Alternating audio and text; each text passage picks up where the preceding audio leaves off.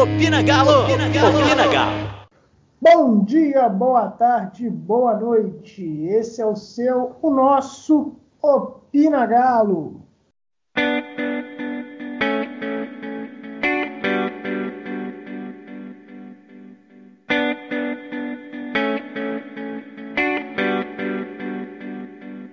Fala galera, aqui é Diego Calegari e a gente vai para o episódio 107 do podcast do Galo. Hoje a gente tem uma pauta um pouco menor, mas muito interessante. Vamos falar da relação de Cuca com Tietchan e Hulk, o que o Atlético pode apresentar contra Tom Bense e Cerro Portenho, e claro, né, o que a gente pode, o que, a gente deve esperar desse trabalho do Cuca. Além, é claro, da fatalidade, né, umas lesões importantes de Rafael e principalmente de Matheus Arábio.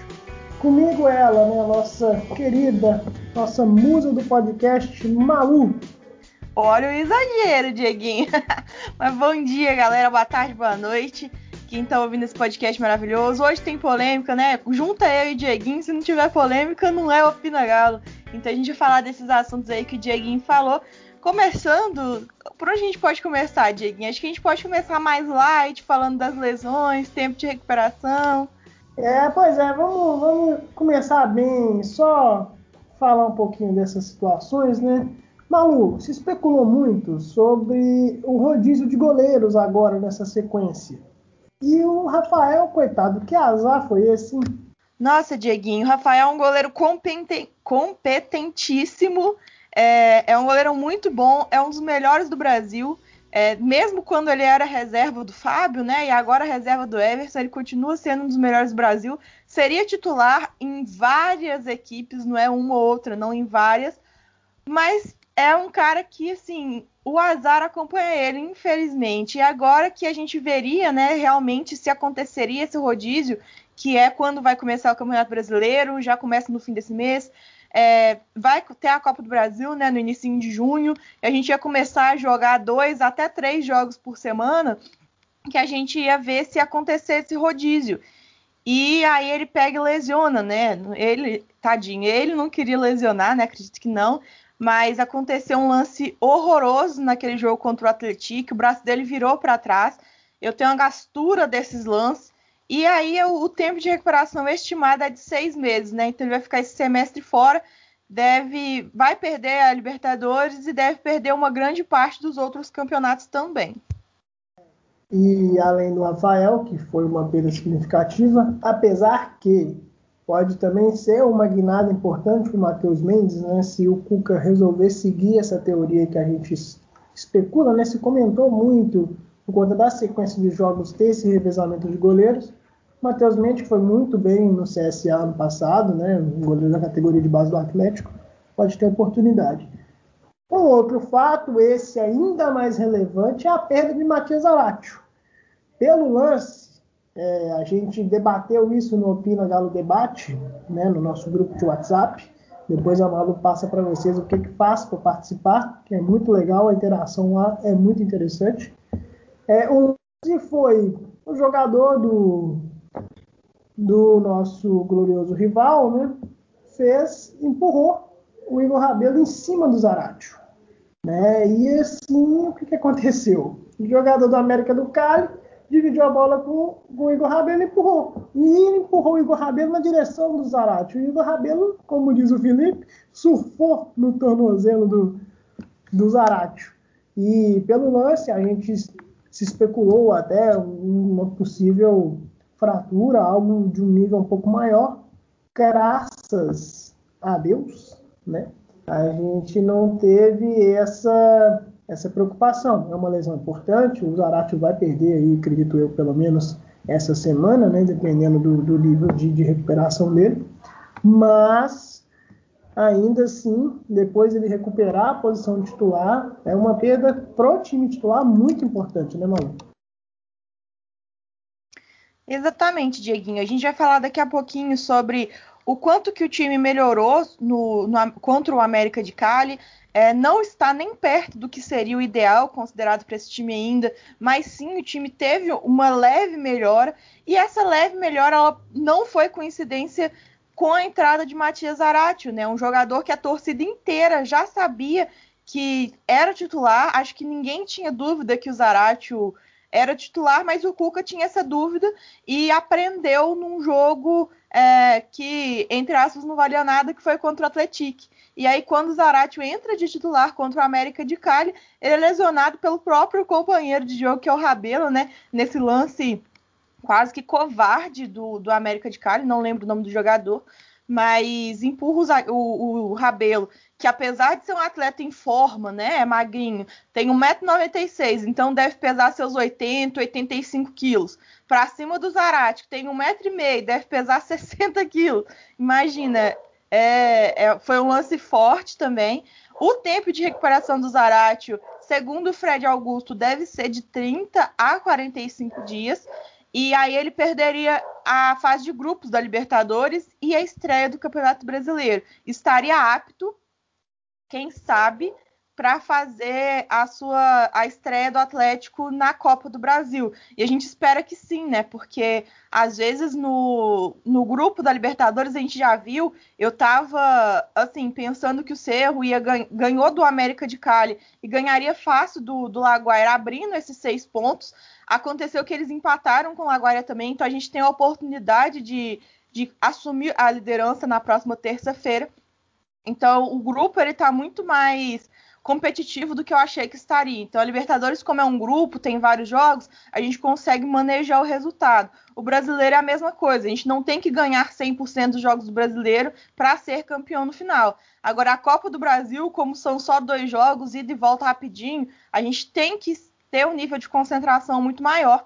E eu acho que aí o Zarate pode agregar muito no time do Atlético, que já agrega, né? Então a gente fica na esperança da recuperação desses dois jogadores que são muito importantes, né? O Rafael, ele é um, um jogador muito bom de, de grupo, ele tem uma amizade muito boa com o Everson, né? A gente vê na, nas redes sociais, eles estão sempre se ajudando, se abraçando, é, são amigos de verdade, né? Então a gente vê que não tem essa disputa irracional por posição e com certeza o Everson vai sentir falta dessa segurança de ter o, o Rafael no banco, né? Caso acontecesse alguma coisa com ele e o Matheus Mendes vai ganhar essa oportunidade de ouro, que pode ser até uma Libertadores, pode ser um jogo decisivo na Copa do Brasil. Então, aguardando cena dos próximos capítulos que o menino vai ganhar a chance para brilhar. Isso aí. Malu, hoje nós estamos gravando no sábado às 10 e 10 da manhã, olha aí um horário peculiar. Dia 1 de maio, dia do trabalhador. E eu digo para você, Malu, você chega na empresa ali, indicado pelo seu chefe. Aí tem uma hierarquia, correto? Você chega, espera o companheiro é, dar uma vacilada para você tomar posição e ser ali o responsável pelo setor, o responsável pela, pela gestão. Mas no Clube Atlético Mineiro isso não aconteceu. Tietê Chegou, dois dias depois jogou o clássico. Tietê, contra a América de Cali, resolveu literalmente complicar o jogo. Tietê e Cuca têm uma relação muito próxima. Cuca levou para o Palmeiras, Cuca levou para São Paulo, Cuca trouxe para o Atlético. De novo, Tietê merece tal confiança e tal titularidade, Malu?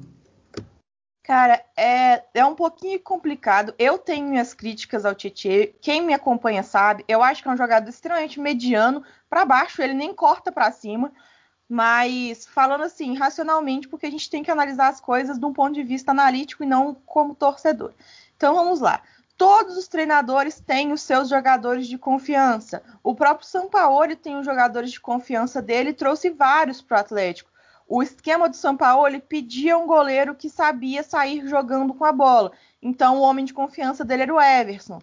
O esquema do São Paulo ele pede um centroavante que não seja aquele cara parado do chuveirinho. Ele pede um centroavante que seja móvel, um centroavante que participe das jogadas, que se movimente muito bem. Então ele traz o Sacha e traz o Vargas, que tem características muito parecidas dentro do, do proposto. Ele precisa de um meio de campo mais móvel, então ele traz o Zaratio. Então, as contratações do Sampaoli são homens de confiança que ele tem em outros times, né, que já trabalharam com ele em outras ocasiões e que faziam sentido para o estilo de jogo deles.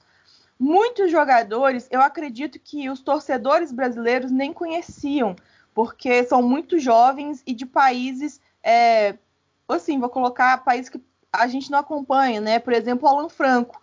Então, acredito que muita gente não conhecia o Alan Franco e é um jogador que hoje a gente vê que é muito importante, que é um jogador muito bom e faz a diferença. O Alonso também, apesar de já ter jogado no Cerro, apesar de já ter jogado no Boca, é, é paraguaio, é, muito torcedor não conhecia ele também. E aí traz, ele assume essa liderança, essa titularidade que até hoje é dele. Mas a diferença é que todos esses jogadores, eles chegaram numa condição de mudar o patamar do time, de fazer alguma alteração. Então a gente traz é, o, o, Franco, por exemplo, que muda o esquema do meio de campo, o Zarate muda o meio de campo, é, e outras contratações. O Keno, né, transforma a ponta esquerda. Então, todo mundo teve o seu papel.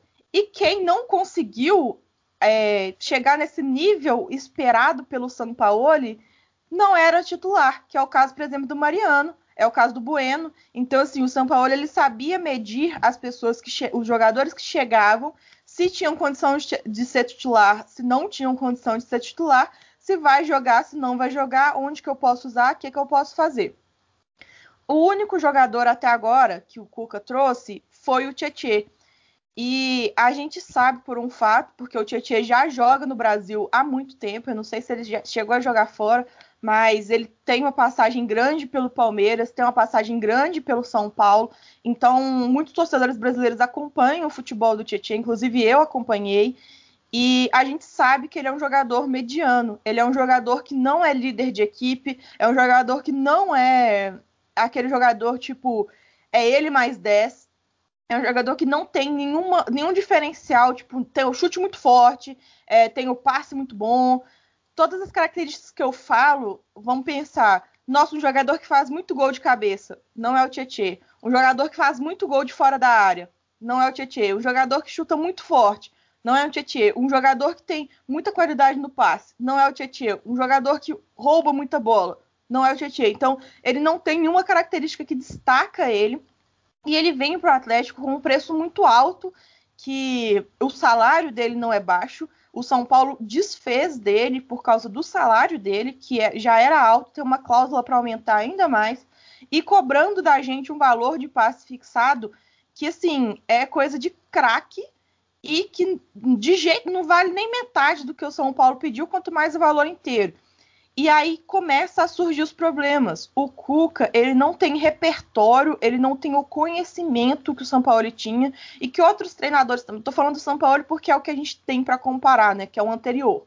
Mas não, não enxerguem como o Cuca é o pior e o São Paulo é o melhor. São estilos diferentes. É, o, o, Cuca ele não tem essa visão, ele não tem o repertório do São Paulo, ele não tem a inteligência tática do São Paulo para poder definir o time e entender o que está acontecendo. Aí eu preciso de um pouquinho mais de velocidade, eu preciso de um pouquinho mais de consistência, preciso de um pouquinho mais de passe. O Cuca ele não tem é, é, essa competência de, de analisar o time, porque a, a jogada dos times, os times do Cuca eles são muito limitados ao chutão e ao chuveirinho. Então, é um futebol que funciona, a gente viu que funciona porque a gente ganhou uma Libertadores assim. Mas. E o, ele ganhou também um, um, brasileiro pelo Palmeiras. Então, não é, não é que não funciona. Só que não funciona frequentemente. Então a gente vê até o Murici Ramalho criticando esse chuveirinho. O Murici que foi tricampeão com São Paulo direto, né? Brasileiro. Então, é, são estilos de jogos diferentes. O Cuca optou por esse estilo. Ele joga mais de 10 anos nesse estilo. Ele não vai mudar agora. E para esse estilo de jogo, o meio de campo não é tão importante e ele escala o Tietchan de cadeira cativa porque realmente ele não vê, ele não valoriza aquela parte do campo. E hoje o Tietchan até agora não provou por nada que merece essa vaga de titular, mesmo com a lesão do Zarate. E aí você pergunta: "Ah, Malu, por quê?" Vamos lá. O Caleb, ele tem um gol e três assistências. A média de roubadas de bola do Caleb é maior que a do Tietchan. Você tem o Alan Franco, que está voltando de lesão agora, não tem números recentes, mas os números anteriores dele que ele fez na temporada passada são melhores do que o do Tietchan. Você tem o Dylan, você tem o Neto pedindo passagem, o Neto que não teve oportunidades ainda. Eu acho difícil ter que colocar ele numa fogueira de Libertadores já, mas ele já podia ter feito jogos no Mineiro como titular, como ele estava entrando contra com o Lucas Gonçalves. Então a gente tem opções para o meio de campo, e isso é uma coisa que muitos times não têm. O Cuca no Santos não tinha opção, era o Alisson. E aqui no Atlético ele tem muitas opções e ele não sabe trabalhar essas opções que ele tem. Ele nem o Cuquinha conhece o, o elenco que ele tem, as possibilidades que o elenco que o São Paulo montou, majoritariamente o São Paulo, né? Porque com ele vieram a maioria dos reforços. Ele não sabe o, o potencial que esse meio de campo do Galo tem e as bolas ficam atravessadas. Hoje o, o, pessoal do. Hoje não, né? O, tem uns dois dias, um ou dois dias, os nossos parceiros do Galo Estatística, arroba Galo Estatística lá no Twitter, eles fizeram um comparativo de é, posição, né? Então eles compararam alguns critérios do Alan com o Tietê. O Alan que vem sendo bem criticado e com razão, porque ele tá jogando abaixo do que ele pode, ele pode jogar mais do que aquilo. E as estatísticas do Alan engolem as do Tietê. O gráfico do Tietê cabe dentro do gráfico do Alan de tão, de tão nada, né, que o, Tietê tá arrumando. E aí contra a América de Cali ele ainda entrega aquela bola que, que facilita o gol do, do adversário. Então, é, eu vejo assim, o futebol é aquilo, não, não tem como exigir mais do Tietchan, porque é aquilo, ele não sabe fazer mais do que aquilo, ele nunca fez mais do que aquilo, o futebol dele é aquilo ali mesmo, aquilo mais ou menos com feijão com arroz. Não é nada espetacular, não é nada de outro planeta.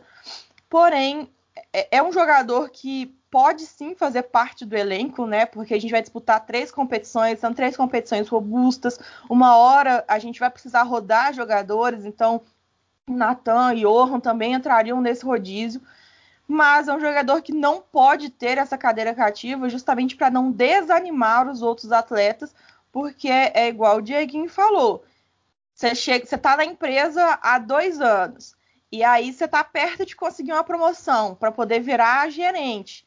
E aí, em vez de, de o, do seu patrão é, te promover para gerente, ele traz uma pessoa que nunca viu nada da empresa, que não conhece nada da empresa, que não é, conhece processo nenhum e coloca de gerente para poder mandar em você que sabe tudo. Então, é uma relação que eu acho que nessas atitudes que o treinador perde o grupo. Concordo plenamente, Malu. E tem um porém, né? Ele mesmo, o técnico Cuca, se contradiz bastante, porque em coletivas posteriores ele afirma que não utiliza determinados jogadores, inclusive nós vamos debater o caso do Hulk, por conta do desempenho nos treinos. Né? Ah, o jogador X não está desempenhando no nível do outro. Mas qual o critério? Esse, esse argumento só vale para alguns? Porque não tem como você ver um treino, e eu vou lembrar novamente, o Tietchan chegou dois dias antes do clássico. O Tietchan foi titular no clássico, e desde então ele é titular. Então, o argumento de acompanhar treino só vale para alguns. Não tem como o sujeito chegar em dois dias ter treinado melhor do que todos os outros medicampos, inclusive o melhor medicampo do time até o momento, com exceção do Nacho, que é o Zaratio. Então, simplesmente saca o jogador do time, coloca o preferido e fica por isso mesmo. Né? Essa panelinha tem que acabar dentro do Atlético. Isso não existe. Isso prejudica. E isso já causa rusgas. E aí nós vamos agora debater o caso do Hulk, não. Hulk, quanto ao Atlético, expressou de forma pública o seu descontentamento por não ter sido, por não estar tendo oportunidades sequenciais, né? não estar tendo minutos suficientes na visão dele. E aí, na oportunidade que teve contra o próprio Atlético, ele foi bem, e contra o América de Cali, entrou e resolveu o jogo. Então, assim, Hulk já merece essa cadeira de titular ou essa sequência dele vai ser aos poucos mesmo? Sobre essa, essa questão com o Hulk, a gente tem vários pontos que a gente pode, pode tirar, né? Porque são várias pequenas observações, são detalhes, né? Que a gente consegue perceber quem é um pouco mais, quem abstrai um pouco mais consegue perceber. O primeiro detalhe, o, o Cuca, ele senta depois da derrota do clássico na coletiva, no dia 11 de abril, ele senta e fala o seguinte: em nove ou dez dias, esse time estará pronto para a estreia da Libertadores, que seria no dia 21 de abril. E dez dias depois a gente viu um time pior do que o que tinha jogado o clássico. Então, a gente viu um treinador que promete e não cumpre, um treinador que mente, como o Dieguinho falou. Já foi mentiroso em várias colocações, porque depois ele, inclusive, no meio desse caminho, acho que na sexta-feira, antes do. Na sexta-feira, tipo, no oitavo dia desses dez que ele pediu, ele disse que nunca pediu dez dias, sendo que ele já tinha pedido. Então, além de tudo, é mentiroso. Então, ele pede os dez dias e não entrega os dez dias. E aí o Hulk diz: me dá a oportunidade que eu vou resolver. E aí ele entra e resolve. Então a gente já tem aí um, um, paralelo, né, nessa, nessa disputa entre Kuka e Hulk. Um cara que promete e mente que não prometeu, e um cara que promete e entrega. Então, para onde que a torcida tem que pender, né, nessa. Se a gente tiver que escolher um lado, qual lado que a gente escolhe? E o outro detalhe importante: o Hulk ele vem jogando de ponta direita. E muito torcedor que eu vejo lá no meu Twitter, é, na minha timeline passando, pede o Hulk de camisa 9, né? Daquele jogador mais centralizado, falso 9, na posição que hoje é ocupada pelo Vargas. E ele entra de falso 9 contra o América de Cali, sofre o pênalti, assim, num dos primeiros lances dele no, na partida. O Arana pede para bater, o Hulk fala assim: não, pode deixar que eu bato, assume a responsabilidade. Quem disse isso foi o Arana e bate pênalti, faz o pênalti, dá o segundo gol de pênalti dele pelo Atlético, um pênalti muito bem batido. E depois, com a bola rolando, com um passe espetacular, sensacional de Savarino, ele faz um gol centralizado, né? Jogando de, de centroavante, mas sem ser aquele jogador que joga de costas, jogando sempre de frente, faz um gol belíssimo que ficou a Libertadores até elegeu como um dos quatro mais bonitos da, da rodada e entrou para votação. Mas e então a gente pega esse o contexto. E aí a gente vê um detalhe que, que passou deve ter passado despercebido para muita gente, que é o seguinte: o, o Cuquinha, que foi quem estava no jogo, ele não ia colocar o Hulk descentralizado. Ele ia colocar o Hulk de ponta.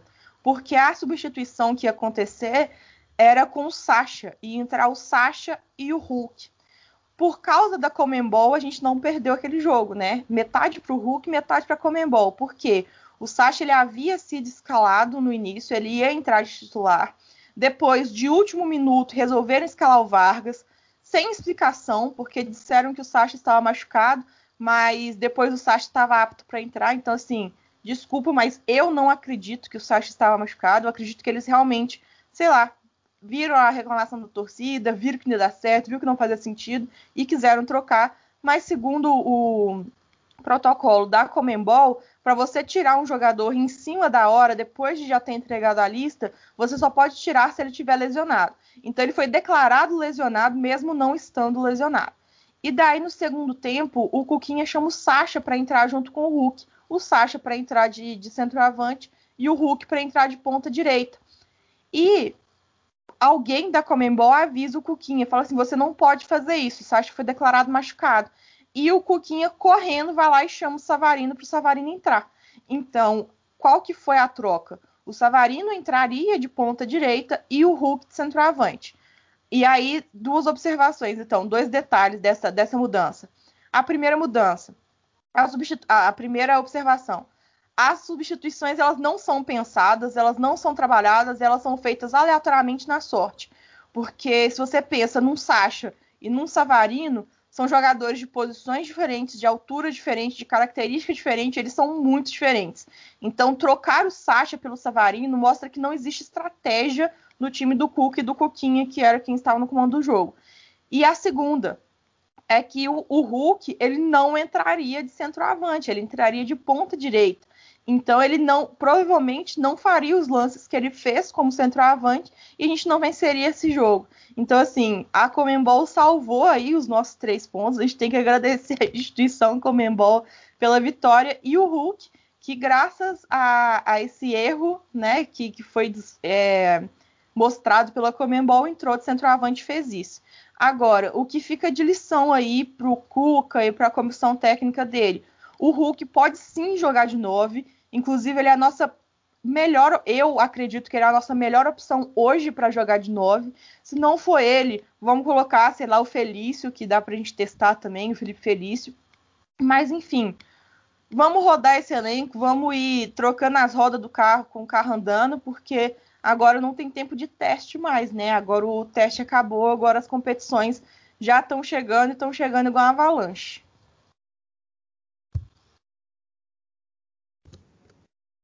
E vale destacar, depois de toda a bela ponderação que você fez, que taticamente o Atlético não entregou nada até agora. Não teve evolução tática no time do Atlético até o momento.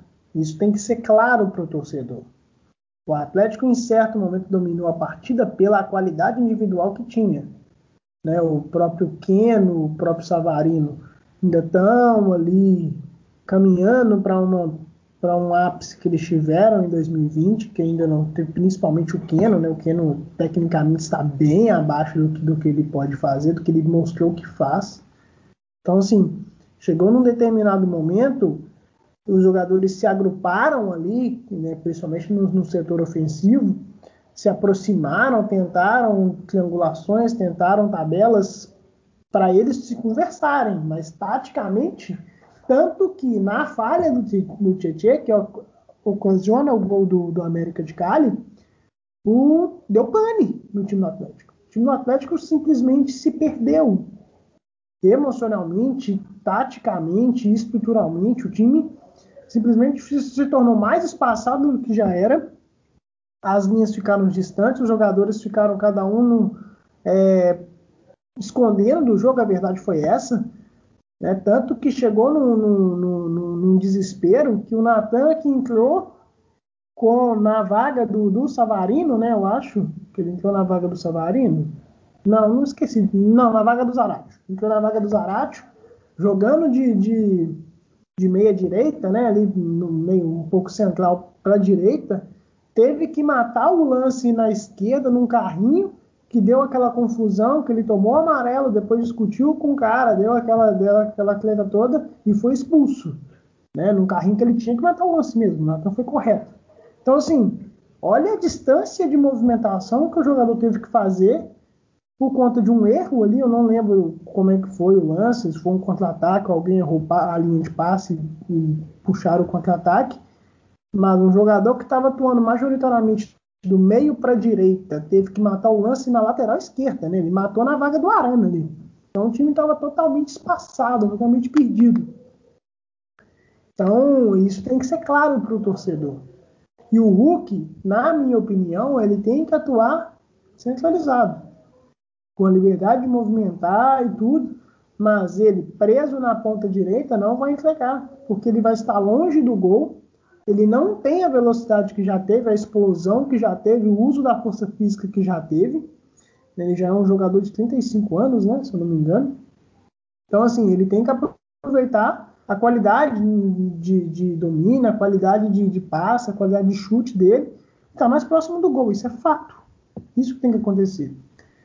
Agora, Malu, para a gente ir caminhando para o final do programa, já que hoje vai ser uma edição um pouco curtinha, o que a gente pode esperar desse time do Atlético contra a Tombense e contra o próprio Cerro? Pode emendar os dois, se a gente vai usar time misto, se vai usar força total. E só uma última observação, o Mariano não está jogando mais que o Guga não, viu gente? Essa aí também do Cuca é invenção de moda. É verdade, verdade. Parece que o, o Cuca ele tem aptidão para jogador que não tá jogando bem, desde que ele seja mais velho, né? Se ele for mais velho, beleza, ele joga. Mas vamos lá. O, a, a tendência para o time contra o Tom Bense, que o próprio Cuca já disse, é que entre com um time mesclado. Não dá para entender para o Cuca o que, que é um time mesclado, por quê? A gente viu uma variação muito grande de Mariano e Guga, então, se, eu, se alguém perguntar quem que é o titular do Cuca, eu não sei. Quem, então, para mim, eu ficaria nessa dúvida aí da lateral. Na, na zaga, a mesma coisa, a gente sabe que o Alonso é titular, então provavelmente ele será poupado. Mas aí quem vai ser o reserva? Porque já entrou Rabelo, já entrou Gabriel, já entrou Hever, então a gente não sabe quem que é reserva nesse time aí. Eu, eu, Malu, colocaria o Mikael. E então tem umas posições que a gente não sabe o que está acontecendo, porque elas ainda não têm o titular definido, a ponta direita, o centroavante. Então eu não entendo que, na cabeça do Cuca o que, que é um time mesclado para ele. Eu entraria com o máximo do meu time titular, por quê? Justamente por isso que o Dieguinho mostrou, é, acabou de falar. O time é extremamente desorganizado, não tem nenhuma disciplina tática, tá tomando baile em todos os jogos que faz. Fe, tomou baile contra o Boa por, por um minuto ou, por, por um, um, um, período, né? Não foi o jogo inteiro. Mas tomou sufoco pro Boa, tomou sufoco pro, pro Laguaira, tomou sufoco para vários times que a gente considera muito abaixo do Atlético tecnicamente, né? Pensando na, na folha de elenco do Atlético. Então a gente tomou sufoco desnecessário. Então a gente sabe que esse time está desorganizado, esse time precisa de organização. Eu manteria a base do time para escalar. Mas também eu queria ver outros jogadores que, para mim, deveriam ter mais oportunidades, como o Mikael, o Iago no meio, o Neto no meio, o Caleb, que tem poucas oportunidades, o Savinho, o Echaporã, o Felício. Então, assim, eu fico com meu coração dividido, porque ao mesmo tempo que eu quero ver os meninos jogando para poder mostrar que tem potencial, porque a gente sabe que eles têm potencial, o Cuca que não tá vendo, então eles jogando, eles mostram que tem potencial pro Cuca. Eu preferia que o time titular jogasse para poder criar um pouquinho mais de entrosamento, para poder tentar mostrar essa tática, essa disciplina, essa organização que a gente tanto cobra do Atlético. Olha só, a gente tá, a gente retrocedeu tanto que hoje a gente nem cobra goleada, a gente cobra organização, a gente cobra o mínimo, o mínimo que é ser um time organizado. Então, para o Tom Bense, a escalação deve ser essa mesclada. Pro Cerro, a única certeza que a gente tem é que o Tietchan vai ser titular, né? E o, o resto vai ser construído no meio disso pro, pra, pro jogo contra o Tom Bense, o único desfalque, os únicos desfalques que a gente tem são do, do Rafael do Zaratio, que eles estão no departamento médico. O Jair está em fase de transição, não deve jogar ainda. E a novidade deve ser o Diego Tardelli, que já está apto para jogar. Desde dezembro que ele está apto para jogar, aí chega não joga, aí fala que não tá, e aí tá, e aí não tá, tá, tá, tá. Então, vamos ver se sábado, se sábado não, né? Se hoje ele joga. E para terça-feira, no jogo quando. É terça ou quarta, não sei, mas para o jogo contra o Cerro, a gente tem o, o desfalque, além do Zaratio, do Jair e do Rafael, que ainda estão com o departamento médico, do Natan, que foi expulso, salvando a pele do time. Então, assim, vários, vários indivíduos salvaram o time contra o América de Cali. A gente pode citar aí o, a Comembol, o Natan e o Hulk. É verdade. E um detalhe, né? Natan tá aí, vocês que não, não valorizam no menino. Malu, o que a gente tem para concluir? O que, que a gente não falou? E o que, que o torcedor atleticano precisa fazer para acompanhar ainda mais esse podcast maravilhoso? É o seguinte, gente. Então, para ficar por dentro do nosso conteúdo que tem em todas as plataformas, você pode estar seguindo nosso Instagram, @vamogalo A gente está preparando algumas lives para subir lá, então a gente está estudando como fazer isso ainda, porque eu nunca fiz. Então, vai rolar coisa legal lá no Instagram, @vamogalo com underline. No Twitter, nós estamos como @pinagalo. Você pode seguir lá, a gente lança em primeiríssima mão nosso episódio lá no, no Opina. Tem também arroba Vamos Galo no Twitter, vamos com U, tá, gente? Vocês podem seguir lá para poder ver mais notícias, mais coisas sobre o Atlético. Tem o nosso grupo, Opina Debate, que o Dieguinho citou no início do podcast. Se você quiser entrar no grupo, é só mandar para a gente uma DM em qualquer, uma, qualquer um desses canais que eu acabei de citar, ou então para a gente mesmo, se você acompanha eu, o Felipe, o Douglas nas redes sociais, manda uma DM para a gente que a gente te adiciona lá no grupo. E também tem o nosso canal no YouTube, que a gente agora está fazendo vídeo todas as sextas-feiras, mostrando um resumo semanal do que aconteceu no Atlético. Então, eu e Felipe Sodré, toda sexta-feira, lá no canal Vamos Galo, com o U também, no YouTube, para você seguir. E é isso, gente. A gente tem que ter muita fé, né? Porque a paciência já acabou algumas rodadas, né? A gente tem que ter muita fé que esse time vai melhorar ou que os dirigentes vão ter a, a, o bom senso de se o time não melhorar, não apresentar um bom futebol, vai ter que trocar. As peças são boas, não tenho que reclamar das peças. Tem alguma observação ou outra, mas a gente não pode negar que hoje o elenco do Atlético é um dos cinco melhores do país e não está apresentando um futebol melhor do que metade dos times do Campeonato Mineiro, que alguns nem divisão tem. Então a gente tem que melhorar isso aí, porque o mês de maio é aquele mês que a gente sai dele, ou a gente sai feliz da vida, ou a gente sai todo rocheado de tanto levar porrada. É isso aí, gente. No mais, fiquem em paz e vamos, Galo! Opina Galo! Opina, Opina Galo. Galo.